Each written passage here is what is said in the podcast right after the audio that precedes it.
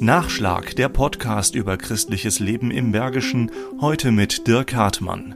Man soll schon das Leben schätzen und man soll wissen, was man am Leben hat. Dann kann man auch sagen, gut, dann kann ich auch mit dem Sterben umgehen. Ein Leitgedanke, den Helge Zapp und seine Mitstreiter beim ökumenischen Hospizdienst Gummersbach für sich definiert haben.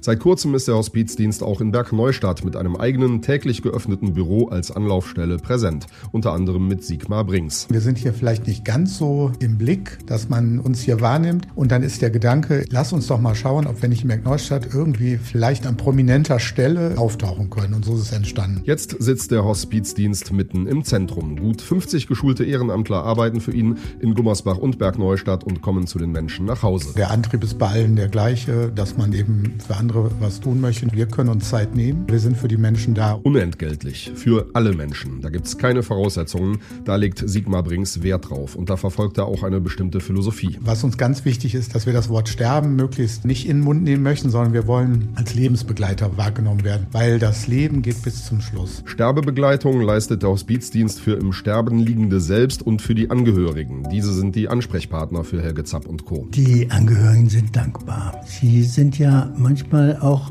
etwas hilflos gegenüber dem Sterbenden. Sie wissen nicht, was sie sagen sollen. Unsere Mitarbeiter sind äh, geschult, sie wissen, was man macht, wenn jemand da liegt und wenn er kaum noch was sagen kann. Man versucht mit ihm irgendwie einen Draht zu bekommen. Das klappt tatsächlich häufig gut und ist eben für die Angehörigen wie für die betreffende Person eine echte Hilfe. Manchmal ist es schwer, aber man spricht mit ihm. Sehr oft lösen sich dann auf einmal die Gedanken und es fließt etwas. Die Sterbenden wollen oft ein offenes Wort über ihre Situation hören, eine Erinnerung loswerden, ein Lied hören, ein Gebet vielleicht oder etwas, was sie innerlich beruhigt und betrifft. Das funktioniert mit dem Hospizdienst auch aus einem Grund, den man womöglich auf Anhieb als Angehöriger eher widersprüchlich finden kann, erklärt Sigmar Brings. Es ist einfacher, man kommt als Fremder dahin, neutral, dann öffnen sich wirklich Gedanken und Möglichkeiten, wie man da Zugang findet. Das ist wirklich so.